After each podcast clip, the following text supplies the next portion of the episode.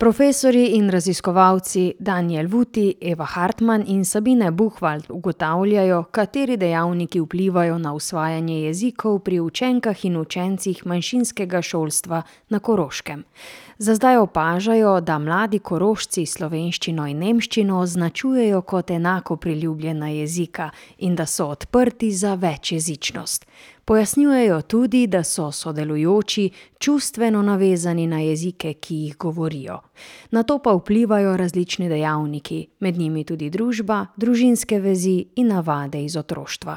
To je le nekaj poudarkov, ki jih v raziskavi opažajo na Inštitutu za večjezičnost in transkulturno izobraževanje Pedagoške visoke šole Celovec. O poteku raziskave Sabine Buchwald. Raziskava je potekala pravzaprav po taki poti, da je ja treba, če intervjuvaš mlade, a ne, ki so v na sekundarni stopnji ena, je treba tudi vprašati starše, za dovoljenje, ali se smejo udeležiti takega intervjuja. In tukaj smo nekako zbrali potem v prvem krogu šestdeset, dovoljenj in s temi smo potem, vodili intervju z učenkami in z učenci. In, to smo ponovili potem čez dve leti in število je nekako isto. Torej lahko rečemo, da imamo nekako okoli sto dvajset intervjujev, na sekundarni stopnji ena, iz katerih zdaj, potem hočemo izluščiti raziskovalne rezultate. in stari so pa med deset in štirinajst let in fokus je pa res nekako pogled nazaj, pogled na sedanjost in pogled, kako oni sami vidijo sebe mogoče čez nekaj časa. Tako rekoč bi lahko rekli, so ti trije pogledi. Pa vsi so iz Slovenske gimnazije? Vsi so iz Slovenske gimnazije in po večini so tudi že prej vsi obiskovali dvojezične ljudske šole.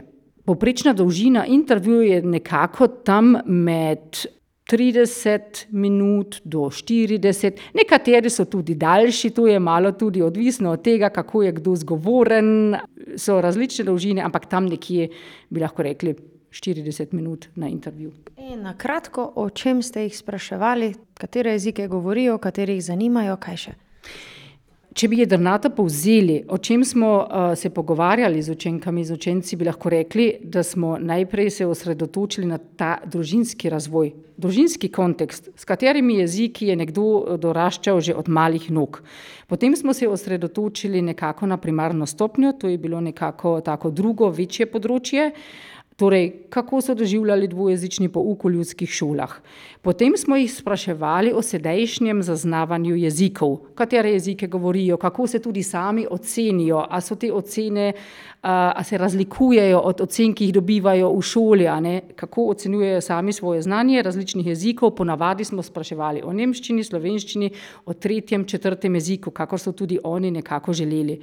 In potem, četrti kontekst pa je usmerjen v emocionalno področje, tam smo pa res to povezanost, z jeziki, identifikacijo z jeziki, katere vidijo kot del sebe, kako so tudi ta doživljanja različna z jeziki, z različnimi jeziki, ki jih oni nekako sami govorijo, ki jih pa tudi zaznavajo v družbi. Kakšne, so te emocionalne komponente.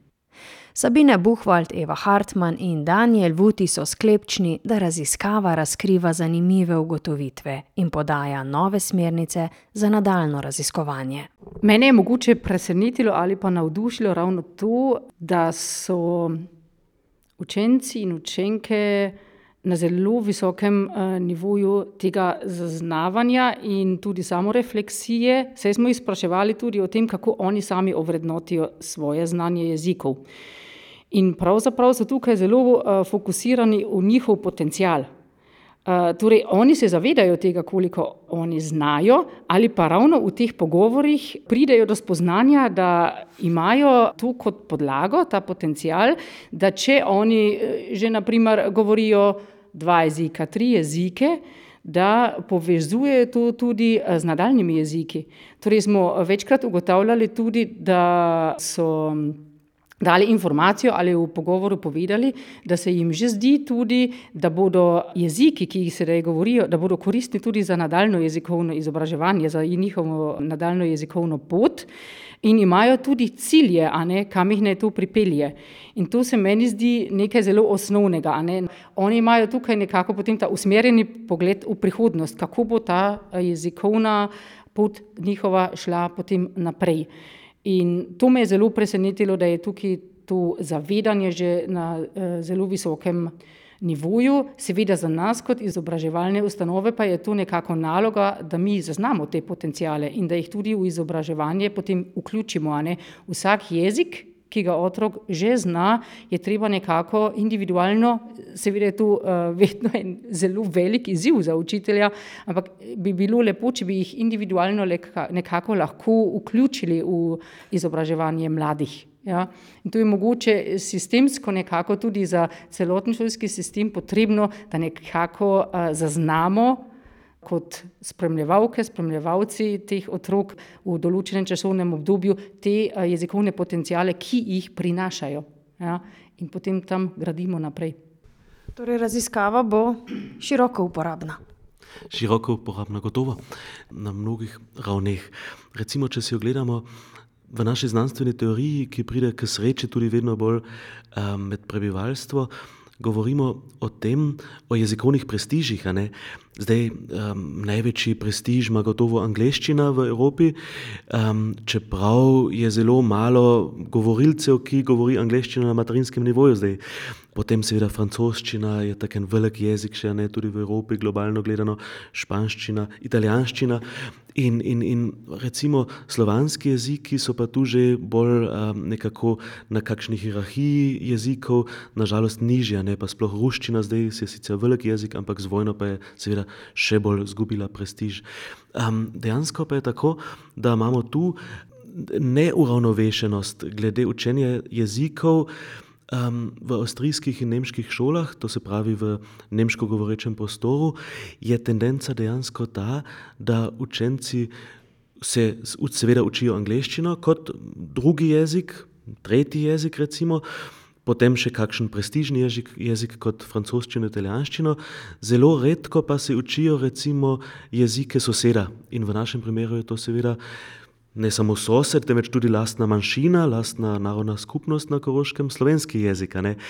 Splošno to je en trend, ki ga um, na znanstveni ravni spoznavamo, kot rečeno, v celotni nemško govorečem prostoru, da pač enostavno se tu učijo večje jezike, prestižne jezike, ne pa sosednje jezike.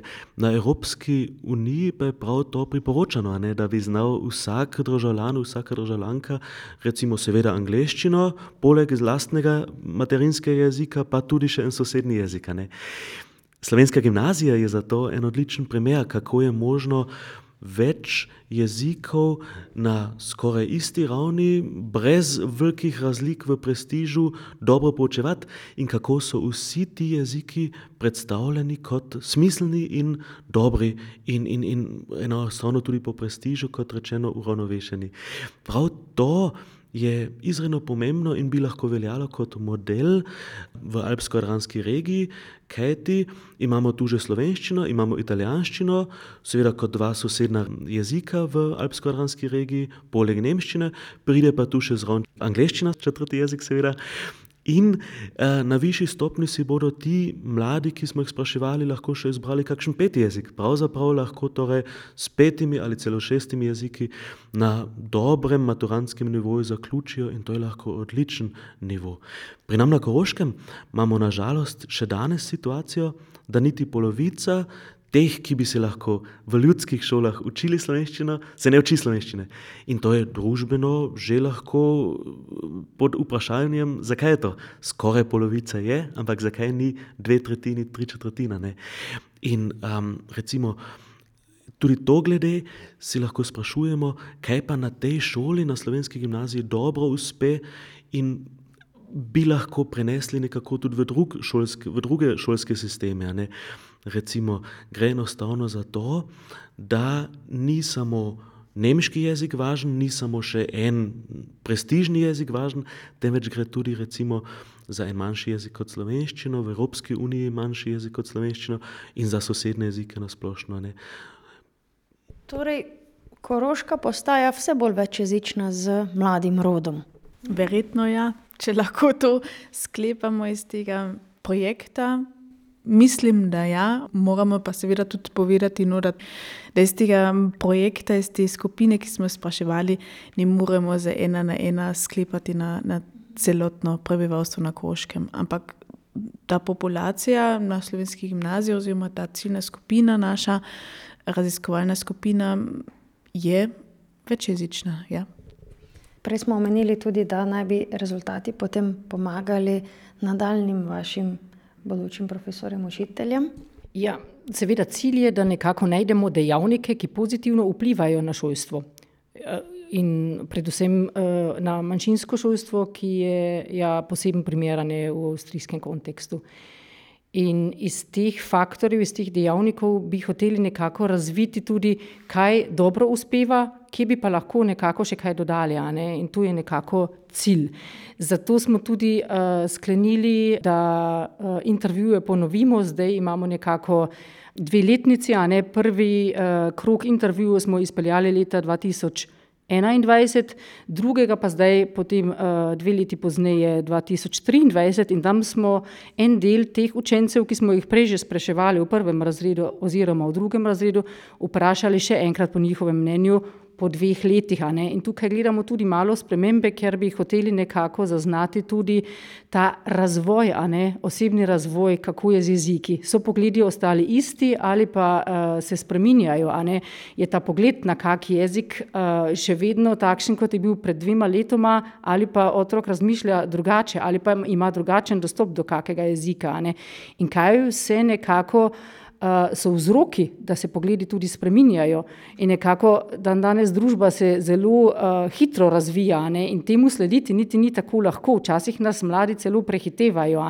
Če si pogledamo, kako so oni povezani tudi z elektronskimi mediji in kako tudi preko elektronskih medijev nadgrajujejo znanje jezikov, po čem stežejo, a ne po kakšnih digitalnih možnostih, potem smo kar mi nekako kot odrasli osupli, a ne ko vidimo, kje vse dobivajo, a ne znanje. In temu je treba slediti, verjetno tudi uh, v bodoče, če bomo hoteli nekako ostajati v istem koraku z mladimi.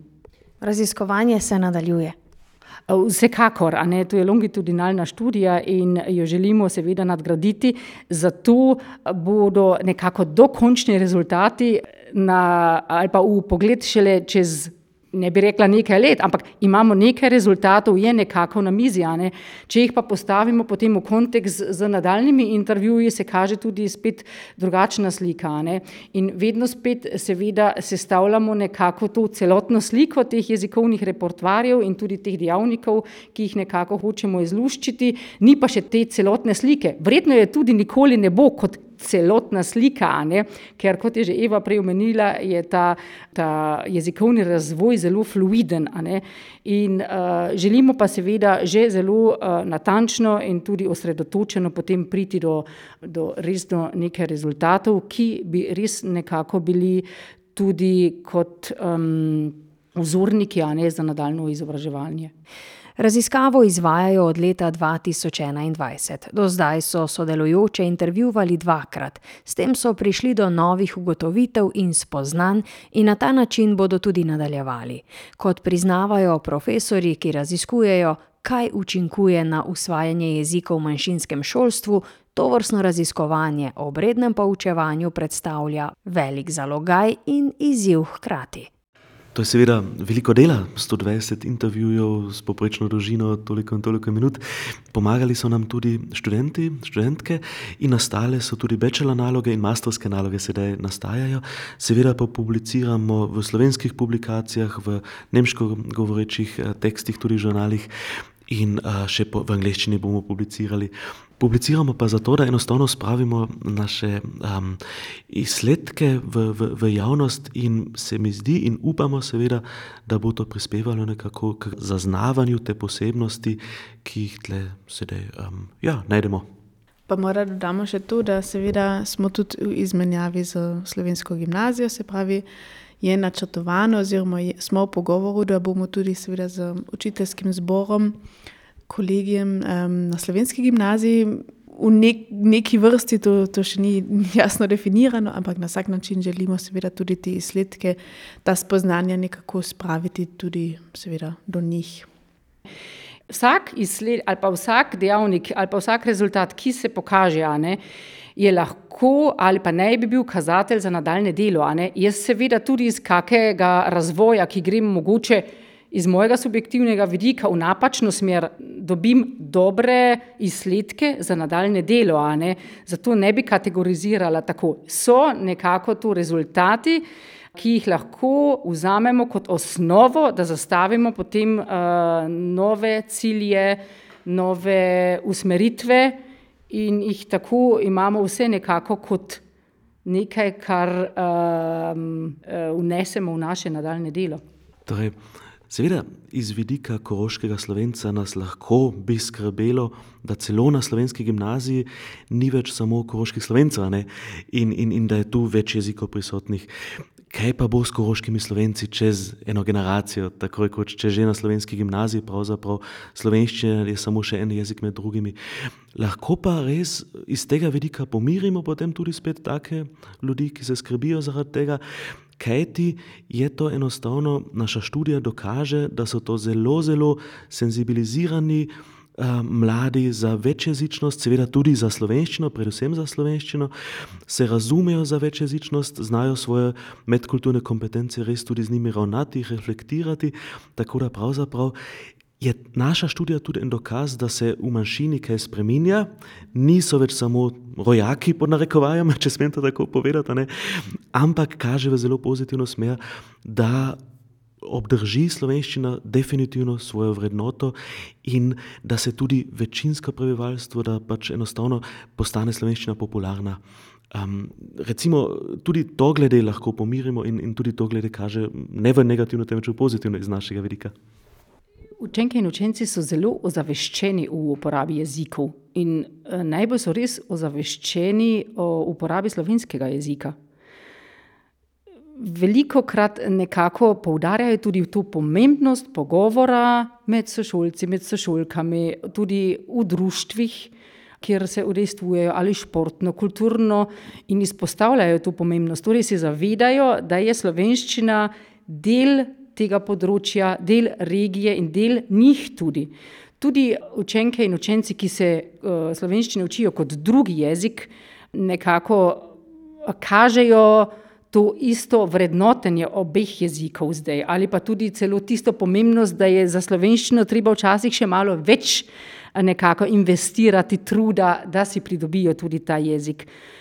To je nekako tudi bilo um, povedano v več uh, intervjujih da cenijo, pozitivno ovrednotijo in tudi, da jim je osebno zelo pomembno, da se tukaj na dvojezičnem koroškem, da eh, se učijo jezika in da ga potem tudi znajo uporabiti. Je pa seveda tako, da je slovenska gimnazija tu, poleg še dveh drugih šolah na sekundarni ravni, edina, ki nudi takšen servis glede na slovenščino, recimo zdaj, ne, In vemo danes, predvsem tudi to spremljamo na pedagoški visoki šoli, um, da je to en problem, da pač slovenščina na drugih šolah sekundarne stopne ni tako prisotna in slovenščina tudi na ljudskih šolah. Tudi tu hočemo z našo študijo pravzaprav um, prispevati k jasni sliki, kaj dejansko pomaga glede na učenje manjšinskega jezika in upamo, da bo tudi družbeno in v šolskem sistemu to sprejeto. Vemo pa tudi, da je za učenje jezika potrebno, da je jezik tudi prisoten izven šole, v družinah, tudi pa seveda v društvih in tudi tu lahko izhajamo iz tega, da je trenutno še tako, da je večinoma so to manjšinske institucije, ki se brigajo za to.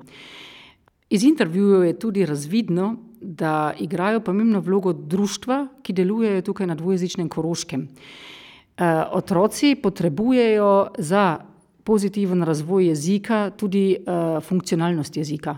In ta je prisotna, seveda, v javnem življenju. In to javno življenje, uh, seveda, je zdaj uh, na Koroškem bolj nemško kot slovensko. In zato so ravno vsi prostovoljci, ki delujejo v društvih, ali so to kulturna, športna ali glasbena.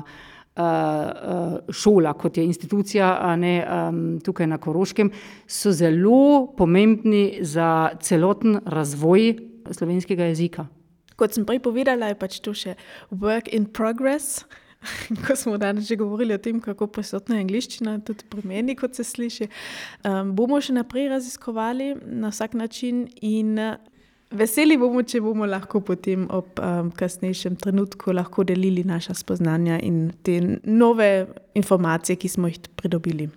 So raziskavi, kaj učinkuje na usvajanje jezikov v manjšinskem šolstvu, povedali Sabine Buhwald, Eva Hartmann in Daniel Vuti.